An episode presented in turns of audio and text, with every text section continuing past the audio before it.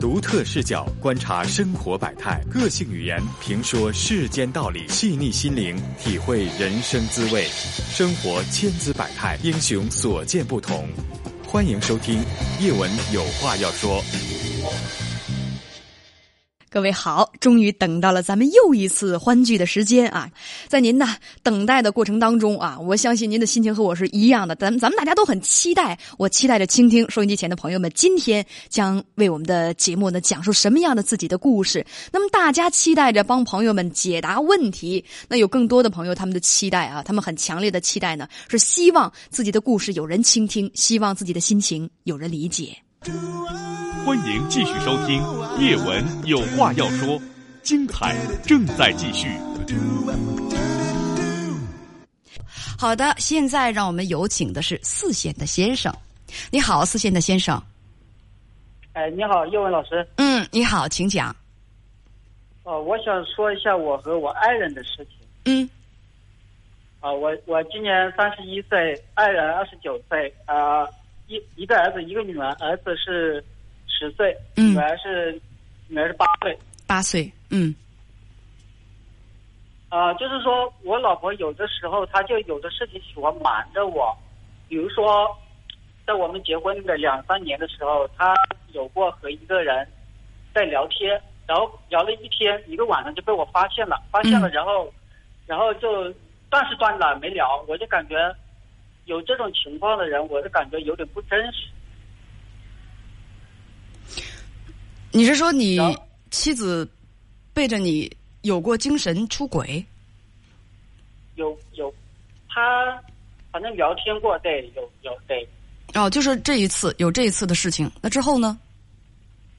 之后倒没有，一直都我上次我跟他谈过，我说今后不允许再有这种事情发生了，我是我是绝对容忍不了的。当天就被我发现了，因为他当天晚上开视频的话，我就感觉有点不对劲，我就问他，然后他就跟我说了。你跟他，你们两个是，呃，分居的？我是说两地分居。没有没有，我们在一起上班。那你当你刚才说晚上开视频？我不是晚上那个人，那个有一那个人跟他开视频，我我在我是洗澡上来，发现了。懂了，懂了，你就看到了。实际上，他刚跟对面聊了一天。对对对，他们是当天，我就感觉当天有点不正常，我就感觉他当天有点偷偷摸摸的感觉，我不知道。那是多少年前？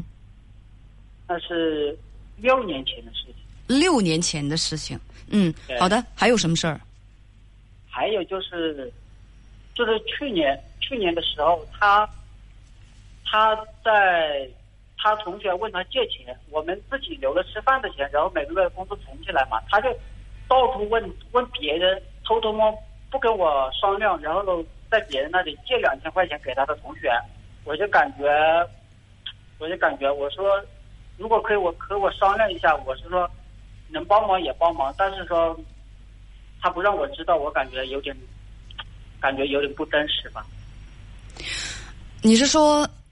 你的收入每个月留点伙食费，剩下的都交给他。他工作吗？他会有收入吗？都有收入，他钱在我那里，每反正钱都我们都是留点生活费开支，其他的钱都是我去存。哦，钱都是交给你，不是交给他。对，都是交给我的。啊，你们两个人的收入都是交给你，你去存。对对。那你们两个每个月自己会留下多少零花钱？两千到三千不等吧，反正有的时候三千，有的时候两千吧，反正生活费是够的。我是说，你们他也留两到三千的生活费，你也留两到三千的生活费？没有，没有，我们是一起留的。比如我们吃饭呢、上班呢，天天都是在一起的，我们是一起留。那一起留的这个钱是放在谁那儿啊？一人一半吧，我给他的早餐钱，然后他的零花钱，我我自己我我不怎么花钱，反正我就是有的衣服都是他买，什么都是他帮我买，我就基本上的那些留的钱都放他那边。你跟编辑讲说他会朝别人借钱，再借给自己的朋友，他借给朋友朋友什么事儿啊？是他男男性朋友还是女性朋友？哦，朋友是个女性朋友，我都我都知道的。这个女性朋友她是干什么？需要你需要向你妻子借钱？他是因为他是一个人带两个小孩没上班，然后小孩开学吧，开学没钱，主要他借钱是借钱，主要他是这个事情闹得他家里人都知道，他认他哥哥借钱，他妈妈都不知道他怎么了，认为他是什么没钱吃饭呐、还是怎么回事，他也不跟他说是他同学借钱，搞得我我都感觉好难为情。我说我们又不是没钱花，为什么你自己留不够的钱？你是你可以跟同学说，我们手上没有钱，你可以讲清楚为什么要偷偷摸摸的借钱。不是他手里确实没有钱，但是他还想帮他的朋友，你不明白吗对对？对，我我对这个我知道，但是所以你的处理方法法是告诉他，你你同学缺钱，你就告诉他你没有，然后别借给他就得了，是这个意思？对啊，我是说你和你同学说一下，说说我们手上没有，又不是说什么不是但是他很想帮助他的朋友啊，但是他可以和我商量，不能跟你商量，你这小气劲儿，你会拿出钱来吗？那是他的朋友，小孩子开学没有学费，找他借钱，他很想帮他，但是自己的老公又比较吝啬，就跟老公说了，钱家里的钱全都是老公把着，跟你说了，你也不会拿出钱来，平时就给个早饭钱就不错了，所以他为了帮他的朋友，只好向他的父母，向他的家人去借钱，被你知道了，你还要生气？我你觉得他帮朋友这个动机有问题吗？我感我其实问题是没问题，我就是所以你就是不给，是我就是感觉要和我商量一下。我刚才说了，跟你商量，就是刚才你说的那个结果。那你就告诉你的朋友，你没钱就不借呗，是这样的结果吗？我我在想，当时我可能会这么说吧。是啊，是这样的结果。他又想帮他的朋友，你说他会怎么办？他先朝别人借钱，然后才再从自己的零花钱，从自己的嘴里省呗，不就是这样吗？然然然后我知道以后马上还是我还的。你还的你很光荣啊，先生，很有道理，很光荣是吗？没有，那倒没有。我是我主要所以拿这个出来说事儿，什么叫还是你还的？你手里拿的是夫妻共同财产吧？我怎么听着好像是你用你自己个人的财产去堵他的窟窿啊？拜托，你是用两个人的钱去还这笔小小的债务，这没什么可骄傲的吧？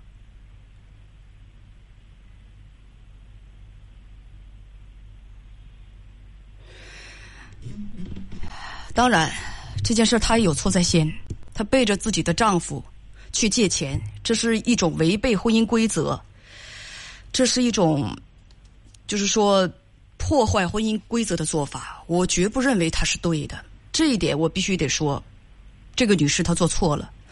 你动用，你想去借钱，想去帮助你的朋友，你一定要跟你丈夫商量，得到丈夫的允许之后，才能够动用家里的钱，或者是出去借钱，一定要得到丈夫的允许，因为这毕竟不是你自己的事情。先生，你有权利因为此事生气，确实是。好，接着说吧，还有什么事儿？还有就是这次，这次的话，我也不知道他从哪里搞了一个，反正我不知道这个事情。我我是看他微信上和别人，他的所他问他所有的朋友去借钱，嗯我我我搞我看他和别人的聊天记录，他是说他后悔了，他发个后悔的，他说我后悔了，我在美容院什么办了一个什么卡被人骗了，他借了多少？向他的朋友们？我看上面是写借两千吧，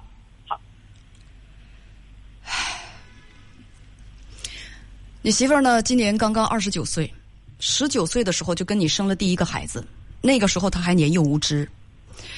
孩子出生了之后啊，你们家老大出生之后一年，你告诉编辑你们领的证。现在你三十一岁，他二十九岁，两个孩子一个十岁，一个八岁。你们呢是相亲认识，认识了一个月就订婚了，微信聊了小半年同居，接着就生孩子办酒席，年龄够了之后又登记。你呢这次打来电话，主要是觉得你老婆是很多事情都瞒着你，比如说你刚才说到了之前他会瞒着你跟一个男的聊天儿啊，聊天儿聊的就呃，当然你刚才没说内容，我也不知道聊的具体暧昧不暧昧。反正你把这个事情说出来，说出来之后，他嗯说你及时的制止了，这是他瞒着你的一件事儿啊。第二件事儿呢，就是刚才你说的关于他借钱。第一件事儿，他想帮助他的朋友，但是觉得你绝对会一毛不拔，不会去支持他，所以他背着你去做了。我说这个事情他绝对是犯了原则性的错误。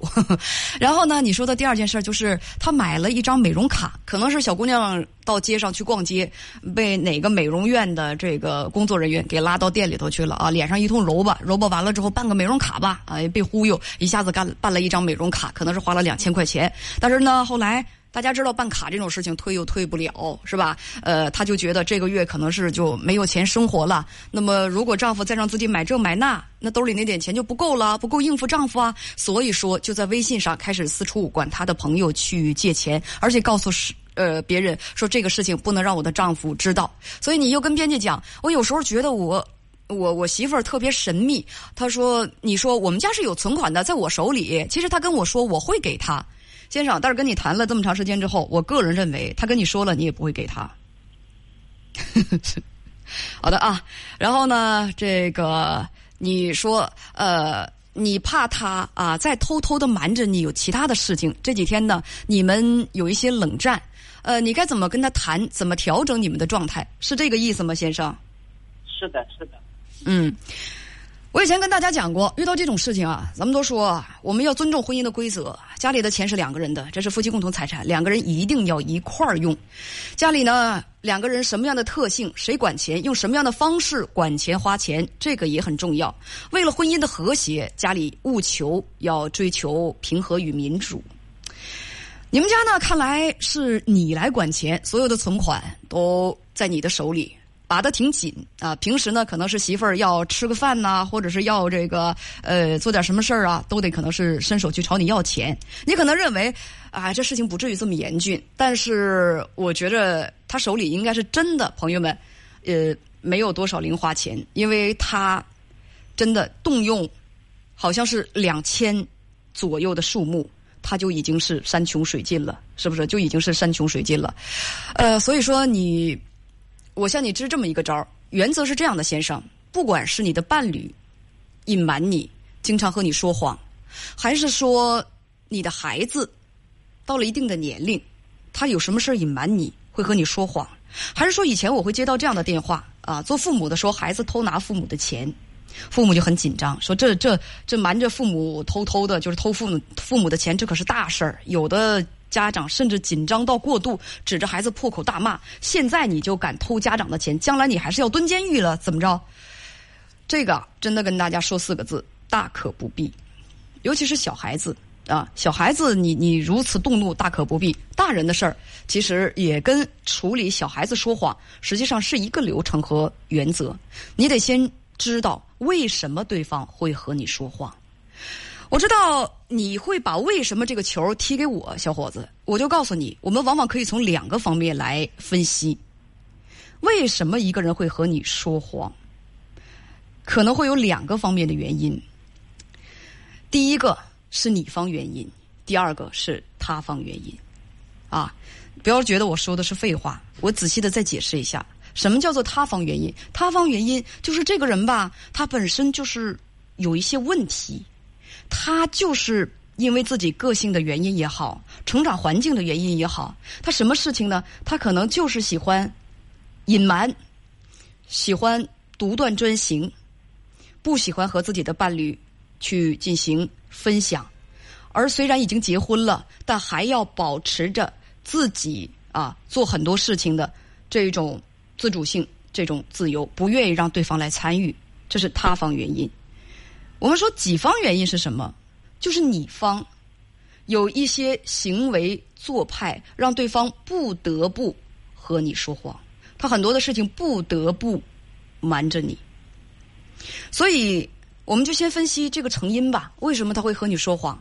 你觉得是他方原因多呢，还是你己方原因多呢？就是他方原因多呢，还是你方原因多呢？咱们就从啊，你说。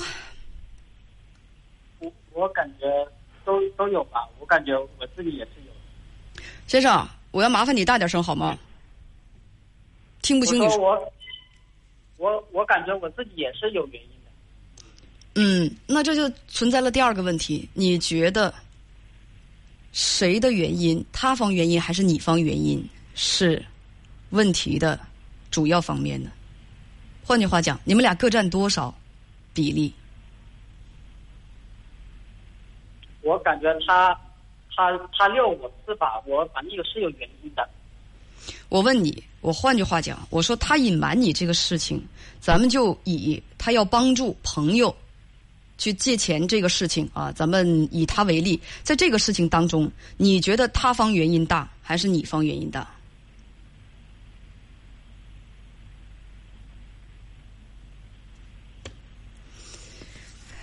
想一想，先生，咱们就以以这件事情，我刚才已经说为这个事情定调子了。我说他这个行为肯定是不对的，是吧？他这个行为不对，但是我们怎样让以怎怎样让这种事情以后不再发生？必须要分析他的成因。他为什么会背着你？他背着你干这个事情，咱们先说是不对的。他为什么会背着你干这件事儿？为什么？因为要，因为我因为我把钱比较也比较看得紧吧，因为有的因为我是说实话也穷怕了，我所以说我每我钱比较看得紧。因为你们家的钱是你把着，每个月他可用度的钱非常少，而且你为人小气，人不大气，格局也不大。他想做什么事情，基本在你这儿得到的都是否定，都会不会被成全。所以说，他有些事情他就想自己去做，因为告诉你了，你也会拦着，这就是塌方原因。你刚才也说了，你从小家境可能是比较的贫困，所以说对钱把的就比较紧。他呢，身上也没有多少钱，哪怕是跟自己关系特别好的朋友，到了关键时刻想帮一把，也知道自己的丈夫会绝对是一毛不拔，所以她只好出此下策。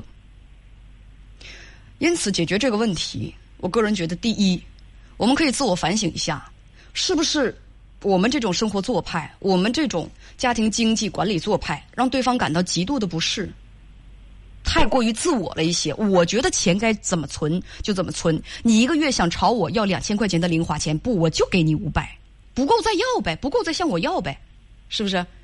你可能是这么想的，他反抗，反抗无效。你的这种方式已经让对方产生了极大的不适，他不舒服，他不愿意，但是他拗不过你，那怎么办呢？他就只好自己去想一些方法。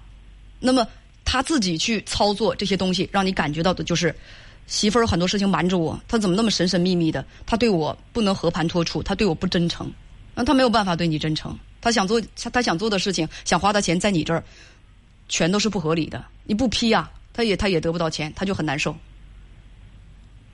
你听明白了吗，先生？我听明白了。其实我经常听你的节目，其实这个问题我也感觉到自己是。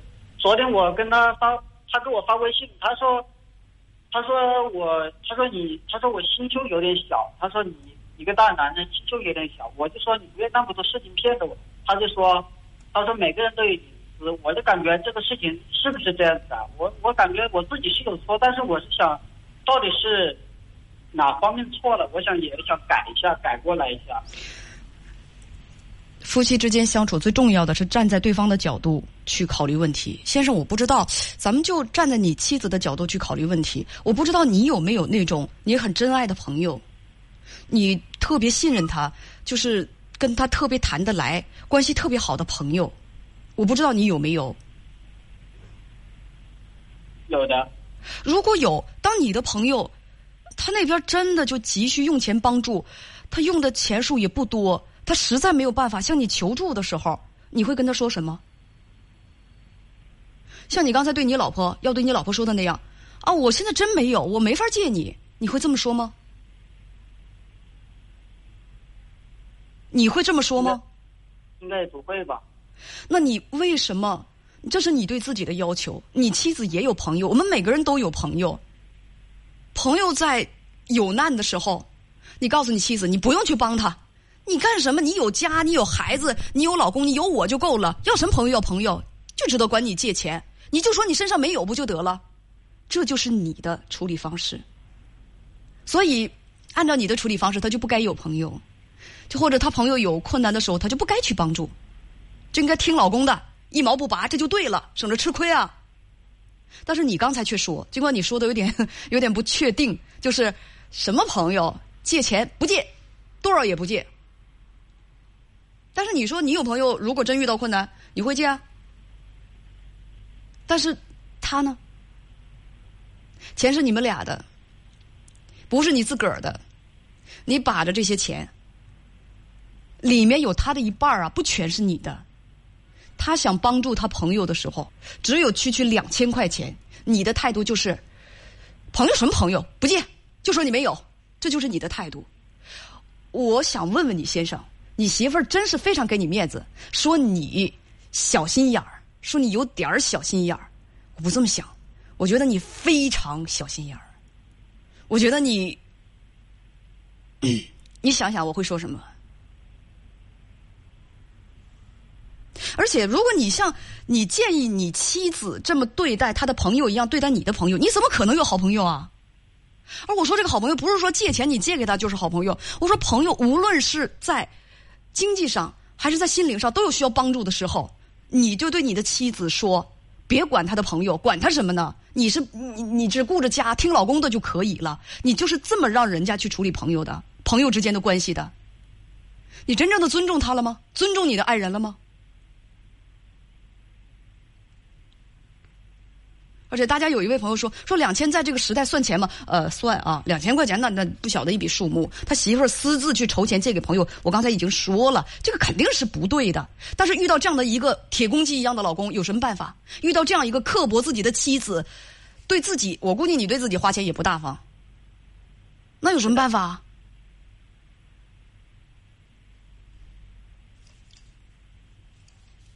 所以先生，你该明白了吧？怎么调整你的状态？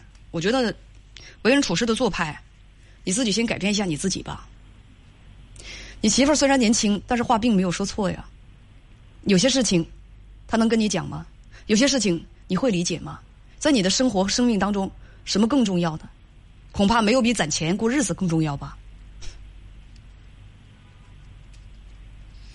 他的诉求、他的想法，对你来说重要吗？他怎么想重要吗？他和他的朋友之间的友谊。会怎样？对你来说重要吗？他失去一个朋友，或者是他眼睁睁的看着朋友去受苦、走投无路，对你来说重要吗？大家不要误会，他妻子不是经济不独立，而是这个家的财政大权掌握在丈夫手里，所有的存款都掌握在丈夫手里。妻子每个月的那点可怜巴巴的零花钱，是丈夫得发到她的手里的，然后。妻子要是有别的需要，再伸手朝丈夫要，丈夫还估计还得三盘六问。你你你这钱用的干什么呀？啊，是不是先生？我是不是说的太过分了？没有，有是这样子的。什么？没没说错，是我是有点这样子，因为我自己也舍不得花。对啊，刻薄自己也刻薄对方。对我我说我其实我想改变一下，因为这样子我都累，我也累，他也累。你总得知道，小伙子，生命当中有一些东西的确比钱重要。我这不是起高调，不是唱高调，钱太重要了。没有钱，什么事情都赚不了，都赚不动。确实是钱是生活当中的润滑剂，有了钱，我们的生活可以更加滋润，不是？但是生活的全部意义就是钱吗？就是攒钱吗？为了钱可以什么都不顾，可以可以不择手段，甚至可以不顾亲情和友情吗？钱真的是生活当中最宝贵的吗？最起码我要说一句，有很多病入膏肓的人。当疾病和时间想去夺走他们生命和快乐的时候，钱帮他们买不到健康吧？钱也不是说在所有的时候它都会起作用的。所以你得知道，生活当中有比钱更重要的，有比你攒钱更重要的。比如说情感，各种类型的情感。所以我觉得你你首先得知道，生活当中确实有一些东西，它得排在钱的前面。钱很重要，但是它更重要。它更重要。人跟钱有两种状态，一种是让钱牵着鼻子走，另一种是牵着钱的鼻子走。你觉得你是哪一种状态？一种是做金钱的努力，还有一种是做金钱的主人。你说，你说哪一种能更加幸福？做做金钱，哎，我听不清。应该是做金钱的主人吧？他八，你把那个八去掉，好吧？那三十多岁了，自信一点，行吗？就比如说夫妻感情，我看到那么多的婚姻。重利轻离别，两口子其实过得已经不差了，但是为了赚更多的钱，偏要就是远赴千里之外、万里之外，距离拉开了，美没了，结果最后家庭破碎了。钱是赚了不少，可是又换来什么了呢？那样的婚姻我真的是看了不少啊！为了钱撕破脸的，为了钱好好的情侣反目成仇的。钱是个好东西，但是我们真的得做钱的主人，知道有一些东西吧，它是在钱排，真的是得排在钱的前面的。钱也也是个好东西，它可以衡量人的有一些标准呐，人品啊，你确实能看得出来。但是钱千万不要把它当成生命当中最重要的，有很多东西可以排在前面，比如说平安，比如说健康，比如说幸福和快乐。我知道有人会跟我抬杠，没钱怎生幸福和快乐？那你如果你的眼光只限于此，我绝不和你争论。有钱你一定会快乐，一定会幸福的。但是你会看到有一些人，他过得也并不富裕，他一样幸福和快乐。就像刚刚做节目开始的时候，有一个姐妹，成天忙得笑笑呵呵、乐滋滋的，一会儿去接孩子，一会儿回家做饭，心情特别美妙。我想她也不见得是大富大贵。但是你听听他那个状态，他就很快乐。唉，小伙子，你还有问题吗？哦，没有了。嗯，好，再见。谢谢谢谢啊。嗯，不谢。欢迎继续收听《叶文有话要说》，精彩正在继续。好的，我们一起来请进的是一线的女士。你好，一线的女士。哎，叶文你好。嗯，你好，请讲。哎，我嗯，今天打电话呢，不是说就是夫妻之间的感情问题，嗯，但是呢，我还怕这件事呢会影响我们的感情。是这样的，嗯，就是我先生呢，就是我们结婚之前呢，他就在抽烟，然后呢，始终就是呃，那时候就是一包烟，嗯，随着年龄增长呢，他这个烟量呢也在增长。哦，但是呢，就是原来是抽抽那种粗烟，现在细烟呢，一天能达到三盒。但是呢，我知道抽烟呢对身体有害，他自己也知道。嗯。但是呢，始终这个烟呢就戒不掉。但是去年呢，他得了心脑血管疾病，然后我们在住院的时候，大夫就说了，说这烟酒必须戒掉。但是呃，就是在这个期间，我们住了呃有十天院。呃，在这期间呢，我们就相当于就像在戒毒所一样，这个烟真的就戒掉了。但是我当时在跟前看到了，特别特别痛苦，就是甚至都要是给你跪起来这种感觉，啊，挺痛苦的。但是呢，还是戒掉了。我就不断的在鼓励他，我说：“老公，你可是真厉害呀！”我说：“这么呃那个抽烟这么重的，你能把它戒掉了，我挺佩服你的。”嗯。但是呢，最近呢，我发现呢，在他身上我能闻到烟味儿，又又捡起来了是吗？就是，但是呢，他在家原来也是白天抽，半夜起来还要抽，哦，但就是现在他在家他是百分之百不抽，因为我闻不到烟味儿。但是我嗯，礼拜六那天我俩出去呃看个电影啊，嗯，然后呢，他说的那我先上趟卫生间，上趟卫生间他就出来了，出来身上带着这股味儿，我闻到了，闻到了，我说电影院的卫生间是不能抽烟的吧？这要抽烟的话，报警器会响吧？哦。嗯，没有没有，嗯，但是没没没想，就是呃，电影院的那个卫生间是可以的，是吗？它有一个吸，有有有，不是吸烟，嗯，有吸烟室，电电电影院有的电影院确实有吸烟室，嗯，对对对对对，然后我闻到这个味儿了，闻到这个味儿以后吧，我我就直接把手伸到他这个裤兜里，嗯，嗯，完我就直接把这个烟拿出来了，拿出来我什么都没说，我就把它扔到垃圾桶里了。嗯然后两个多星期就去看电影，我什么都没说。但是呢，我今天呢，我又发现他身上有一点点这个烟味儿。完我就说了，我说老公，我说的，嗯，你是不是要注意点儿啊？我说的，你可知道当时的艰辛呢？哦、然后嗯，他没吱声，他皱了皱眉头。我这时候我就不知道我该怎么做了，所以今天我第一呢，我就想到叶文老师，看你能不能帮我，就说我是说还是不说，还是我一直怎么样？嗯当然要说，一定要说，嗯要说。那我怎么去跟他说呢？你还想住院吗？想住院的话，可以就继续抽。你如果一定要背着我抽，我我也看不住，我也管不了，我也不愿意因为这个跟你吵架。但是你知道结果的，抽完了之后，你的寿命会缩短，会住院，也许最后会死到肺癌上，会医生都告诉你了，不能再抽了。戒烟其实就靠的是一个自律，你要是没这种自律性，又会觉得又又觉得我这个是跟你唱对台戏，又会讨厌我，那我就我就不去讨这个嫌。这就是我的建议。我刚才说的非常清楚。其实女士啊，如果说你真的想帮他一把，那你就看他看得严一点吧。如果说他真的就再板不住自己，你就帮他一把，说话说的重点儿也没关系。但是戒烟这事儿吧，全凭自律。说实话，全凭自律。如果他自己不自律，你这边急得着了火，冒了烟，又有什么办法？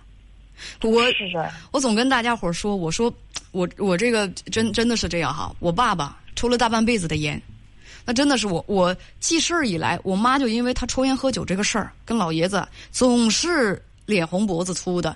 但是有用吗？怎么劝这个烟也戒不了。后来我爸生病了，脑梗住院，住院了之后，大夫说这个烟酒都不能沾了，那就很害怕，就戒掉了呗。这个东西啊，旁人看着真是说服力有限，除非是他自己感觉到了这个事儿对我的生命有危险、有危机，他自己从心而发的，他有了那种决定和自律性才可以，要不然想靠其他人看着这个收效，真是不敢保证。嗯，是的，我为了他这个吸烟，他之前抽的不是很多吗？你知道叶文，我做了什么事情？我每我我特意做了一个烟盒，因为他每天他他抽的就是那一种烟，我把那个每一支烟，我每天要做什么？我要把这二十支烟用刀片儿嗯底下每一个每一支烟下面都嘎掉一块儿，然后在烟盒里我做了一个纸壳给它垫起来，这样式儿的，我算了一下子，它这一盒是二十颗烟，合起来就变成十八颗，我就每天都在做这个。我说姐妹，你为什么不把这二十颗烟都变成巧克力棒呢？你还给它削短，这不还是要抽吗？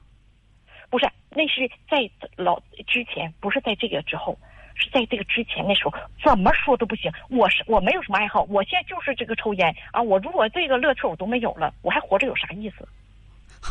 这种懦夫宣言我听过很多次，那呃真是真的这种懦夫宣言我听过很多次哎，就直接向你表达我死也要抽，反正我现在死不了，我没有那种自制力，我是一个没有毅力、没有自制力的一个懦夫，所以说这就是我死猪不怕开水烫的宣言。我是人生就剩这就剩这点乐趣了。如果你再拦着，那我我岂不是太不舒服？活着还有什么意思？行行行，那您您喜欢这么死，那您您就抽吧。哎呀，这我我跟你说啊，所以说我今天就想安慰你一下，姐妹，你知道嗯，其实成年人要为自己的行为负责，我们要做我们该做的，比如说他身上有烟，一定要搜；发现他在任何场合抽烟，都要制止他，不要让他抽啊。第一是这个很多的公共场所是不要不要不让抽烟；第二是他的健康情况，绝对不允许他再继续抽烟。话说的重点儿，我觉得这个也没什么大不了。有的人真的，有的人吧，他就是。皮挺厚的鼓，你不拿鼓槌使劲的捶它，它真是发不出多大的声儿。所以说我建议你啊，适当的你可以甭害怕伤害他的自尊，这样呃我就觉得这这这种毫无自制力的自制力的人，他的自尊心能有多强啊？他自己能面对自己吗？就你你如果真想帮他一把，你就制止他，你就告诉他，你说你可能不愿意让我这么管啊，但是我抢掉一根烟，你能多活五分钟，我觉得我还挺有成就感的。为什么这些就是说？嗯，懦夫宣言的发发布者，他明知道抽烟有害健康，百害而无一利，他还会抽呢？因为这个成就是恶果，他不会马上就体现出来。他抽完一支烟之后，他并不会马上就就是一下子就就人就过去，就就马上就送到医院的 ICU 里去。他抽完一支烟之后，恶果不会马上来。你看，如果说抽完一支烟，人一下子马上就撅过去了，就是送医院就抢救无效了。你看谁还敢抽？再再大的瘾君子，他都会他都会就是把这个烟戒掉。为什么呀？这杯酒有毒，我就是再馋这杯酒，我敢去把它，它是一杯鸩酒，是吧？饮鸩止渴，我们知道就有毒的，我敢立刻就把它喝了吗？不敢。但为什么烟敢抽？就是因为恶果不会马上体现。就恶果不会马上体现，我不会我抽完了之后立刻就进 ICU 就抢救无效了，所以说我就一根一根的抽。但是真的是这样，这是经过科学研究得出的结论。抽一根烟寿命它就会缩短五分钟，所以就就是作为亲人在旁边瞅着他抽一根烟一根烟的，他抽掉一根烟，两个人相处真正就在一起的时间就少掉五分钟，就少掉五分钟。那就算一算吧，一盒烟是二十支，我没有数错吧，朋友们？一盒烟是二十支，这二十支烟一。一支是五分钟，那么二十支烟，两个人相守的时间就少了多少？一天有的人会抽一盒，有的人会抽两盒，有的人会抽三盒。我告诉你，抽三盒的朋友，这个绝对不是我诅咒你或者是怎么样。你每抽进一根烟，你的肺就就。就颤抖，就哆嗦，它的功能就丧失一分啊！它的它的这个寿命就短一点点。每抽一根烟，你的肺、你的支气管，它的寿命就短一点点，直到你把自己的支气管、肺还有肝完全废掉为止。还有你的血管，对，还有还有酗酒的，这些人都是极其缺乏自制力的懦夫。并且还还还拍着，就是家里人一说，哎呀，这这注意健康，不要抽，不要不要喝酒了，不要抽烟了，还对自己的家人大光大为光火，我就这点乐趣了，就就把那那那句就非常没有尊严的懦夫宣言就说出，我就这点乐趣了，你还你连这点乐趣我都要剥夺，人家只是想让你多活几分钟而已，这何必呢？你呜嗷乱喊的，是不是呜嗷喊叫的？所以我就希望大家吧，那天有个小伙子也是找我，父亲酗酒，怎么看都看不住。到哪儿去啊？都能就是那身上跟变魔术的，弄出一小酒瓶子来，给自己灌几口。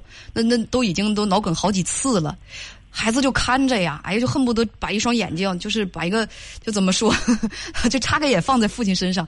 后来我就跟他说：“我说你你就别着急了，每个成年人都要为自己的行为负责，你对得起他了。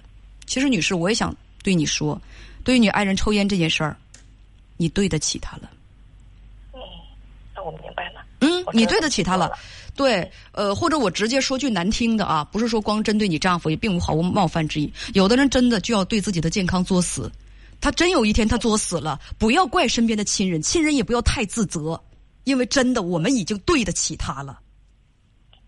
是的，是的，真的，嗯嗯，好，就说到这儿，姐妹。啊，好，拜拜，嗯，好，再见。欢迎继续收听《叶文有话要说》。精彩正在继续。好的，咱们一块儿来接通四线先生的电话。你好，四线的先生。哎，你好，你好，文姐。嗯，你好，请讲。哎，你好，就是我吧，有一段恋情，然后我们是经过别人介绍的。嗯。呃，因为我是在外地上班，可能一年就回来两个月。嗯。因为我的职务现在就是说不方便说在哪工作。一年就回来两个月，嗯，哦，每次回来就是和他见面，见面完就是我们是经过媒人介绍的，嗯，没经过媒人介绍的呢，完了我们是在我俩是在手机上聊，然后他说，在认识第一年的时候，他说认识，就是我等到我下次回来的时候，就是把婚定下来，相当于是订婚。订婚那种啊？那你们两个见过几面啊？我俩从走的时候见过一面，到我回来是见过两见过两次。完，今年去年三次，今年四次。你是告诉我，你们俩只见过四次面，你就要跟他结婚？呃，我俩总共是见过三次，三次。见过三次面，你就要和他结婚？哦，他说，他说的话。就是去年，去年我十月份回来的，就要把这个婚定下来。然后去年吧，就是我家里面，小伙子，他讲你你现在说的有点散，你要这么说，大家谁也听不明白。其实这个事情吧，就比较的简单啊。我来引导你一下，你是这么讲的：小伙子今年是二十八岁，女朋友是二十四岁，对吗？对的，嗯，你们俩经过媒人介绍，到现在为止认识已经两年了，是吧？是是，虽然认识两年，但是你刚才告诉我，你们俩总共见了三次面，一次见面，你们两个能够相处多少天呢？呃，两个月，一次见面，那那我估计这两个月也不是你们俩住在一起吧？呃，刚开始说没有住在一起，然后去年的话是在一起的。哦，从去年开始住在一起了。刚开始呢，呃，头头头这个一年多的时间，这两个月也不是天天见面哈。呃，这就是这就是一个背景，呃，一直是在异地恋。你跟编辑讲说，刚开始接相处的时候，女朋友家就说，呃，跟等你们相处一年就把这个婚事定下来。不过你的父母就不同意了，为什么呢？因为他们家人说话真的就是让人很扎心。我编辑给我打上一行字啊，呃，当时你要晋级，小伙子是这个在工作单位要提升是件好事儿，但是他们家人说了句啥？你告诉我们。呃，说了句，呃，有钱挣文明花。小伙子要提升，女方家人说了一句：“你变有钱挣没命花。”大家听一听，这什么话？这是什么话？当时小伙子的父母就听了就很不高兴，两家人闹得很僵。你说这个僵到什么地步？你妈妈都吃安眠药了，她为什么会吃安眠药？是不是因为你妈你爸说不能跟这个女孩处，咱家不跟他们家结亲，但是你一定要跟这个女孩子处，所以你妈一怒之下就吃安眠药。来，一是因为生气，二是用这个事情来给你压力，对吗？是，不是都都这样了，你们俩还在偷偷的处，是吗？是，你真的很喜欢他，是，你妈以死相逼，你也要和她相处，那这是抢救过来了，那，你明白我的意思吗？我明白。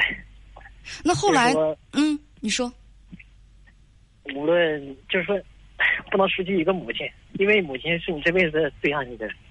你这话说的，什么叫做不能失去一个母亲啊？你妈妈宁死也不愿意你继续和这姑娘相处，但是你现在还在这跟这个姑娘在谈恋爱，对吗？是那你父母现在知不知道你们俩还在一起？我，因为我们这两天在闹，你父母到底知不知道？他们是知道了，对吗？对，知道。他们就是你爸你妈强烈要求你们两个黄，不允许处了，不希望你们继续处了。除了他家人涵养很差，素质很差，能说出那种话来之外，还有什么原因？他们对你女朋友有什么意见？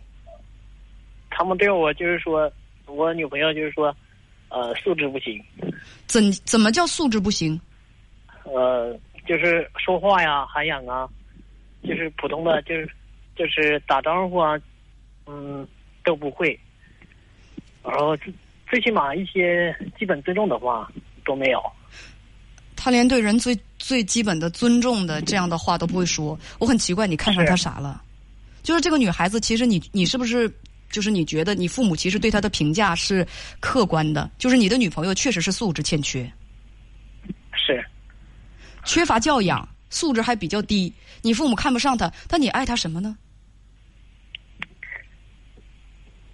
心特别心特别细，心呃，心特别他是一，个他是一个就怎么说呢，文姐，他是一个能说得到就做得到的人。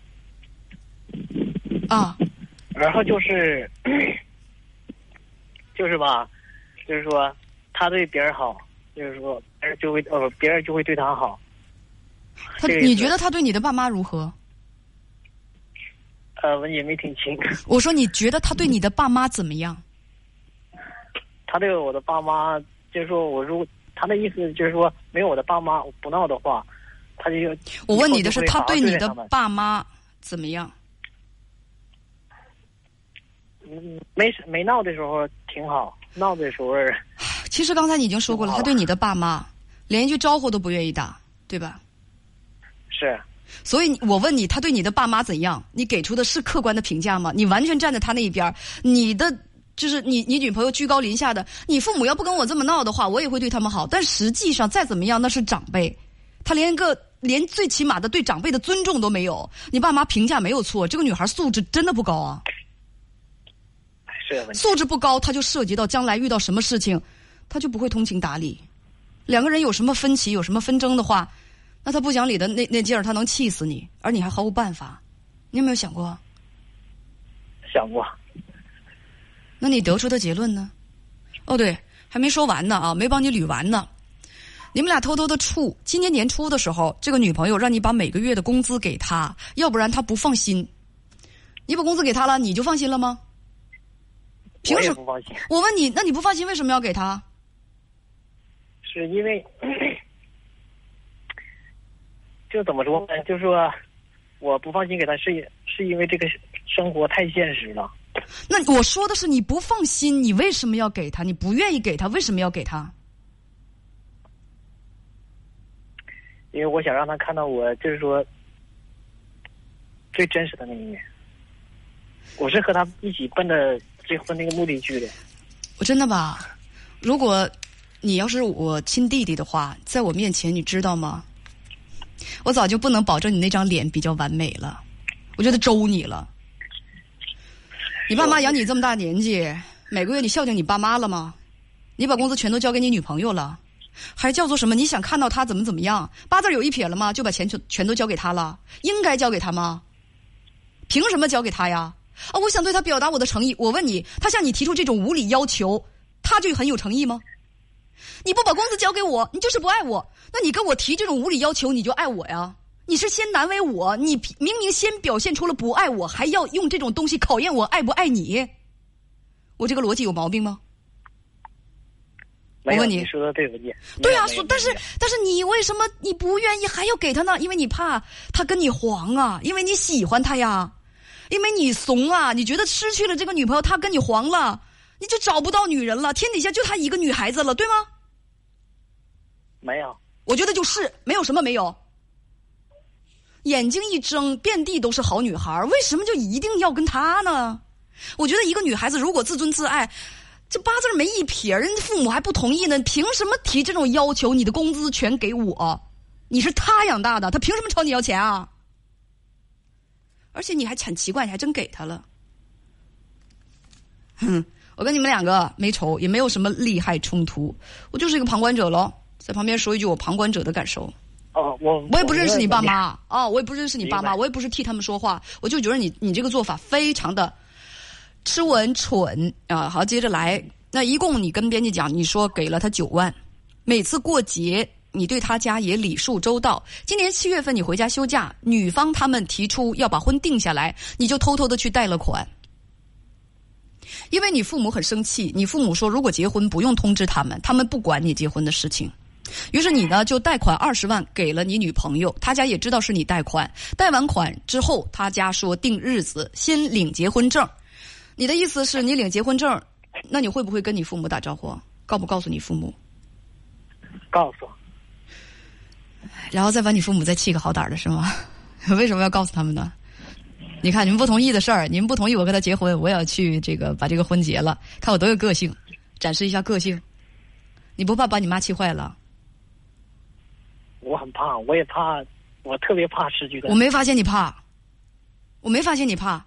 你工资交女朋友，然后呢自己结婚去贷款，小伙子你很勇嘛？我能看出来，看得出来你真是很爱他哦。如果你真结婚了，祝你幸福哦。好，咱们接着说啊。你父母说过结婚不用告诉他们，他们不管，你就贷款二十万给了女朋友，不是这是啥意思啊？是彩礼啊？是。你什么时候欠他们家那么多钱？这小来小去的一算，给了他三十万了。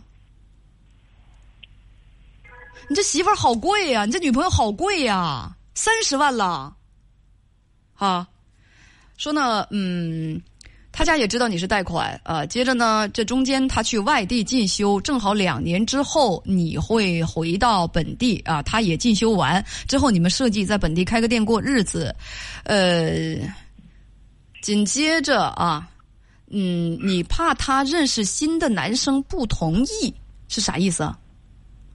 嗯，没有，就是我吧，就是说，现在怎么说呢？对方对他吧，也没有那么大的好感了，因为我之前他做的有些事情，我确实已经看出来了。说他现在说不领证就分手，想问怎么办？哎，我我只关心，如果分手的话，那小三十万能要回来吗？呃，能。能啊，那就要回来呗。我我只关心这个，真的，你跟不跟他结婚，跟不跟他登记，这个小伙子你自己去决定啊。其实我刚才所有的话，我都我的意思在话里。我你我觉得你是个聪明人，你不用我点的那么透。我只关心这这小三十万能不能要回来。我就是对能能的话，那太好了。那如果说他要他要那个什么的话啊，那就要回来呗，那就要回来呗。而且年轻人啊，姐叮嘱你一句话。结婚永远都不是两个人的事儿，这是两个家庭的事儿。如果这个你找的这个女朋友，你未来的妻子跟你父母处不好的话，我就告诉你，就四个字：以后你们要真结婚了，不要想的那么简单。他跟你父母不接触啊，怎样怎样的，就是四个字，就是说家无宁日，就是家无宁日。如果他父母不喜欢你，坚决反对你们在一起，真的就是那四个字：家无宁日。因为婚姻它是两个家庭的结合，它会让两个人带着彼此的家庭文化。他去融合，融不了的话，那就是四个字：家无宁日。而且现在，你别跟我口口声声的说：“哎呀，我不能失去妈妈，我不能把我妈气坏。”你正干着让你让你让你妈妈都快把把肚子都要气破的事情，你还说你不气她？而且，呃，行，你坚持自己也可以，但是这个你跟女方，你们两个说实话，掐不掐吧也没处多长时间。他对你的家人不满意，你对他也不满意。你明明知道你父母对他的评价是什么。素质又低，最基本的礼貌都不懂，啊，有有有有很多的缺点，你也并不满意。你又是贷款，又是把你每个月的工资都给他，你这是什么操作呀？所以就很矛盾，就很奇怪，啊，把那小三十万先把他要回来再说。明白。嗯，再见。好，再见。明白。嗯。好的，朋友们，今天的节目就到这儿，咱们明天再见。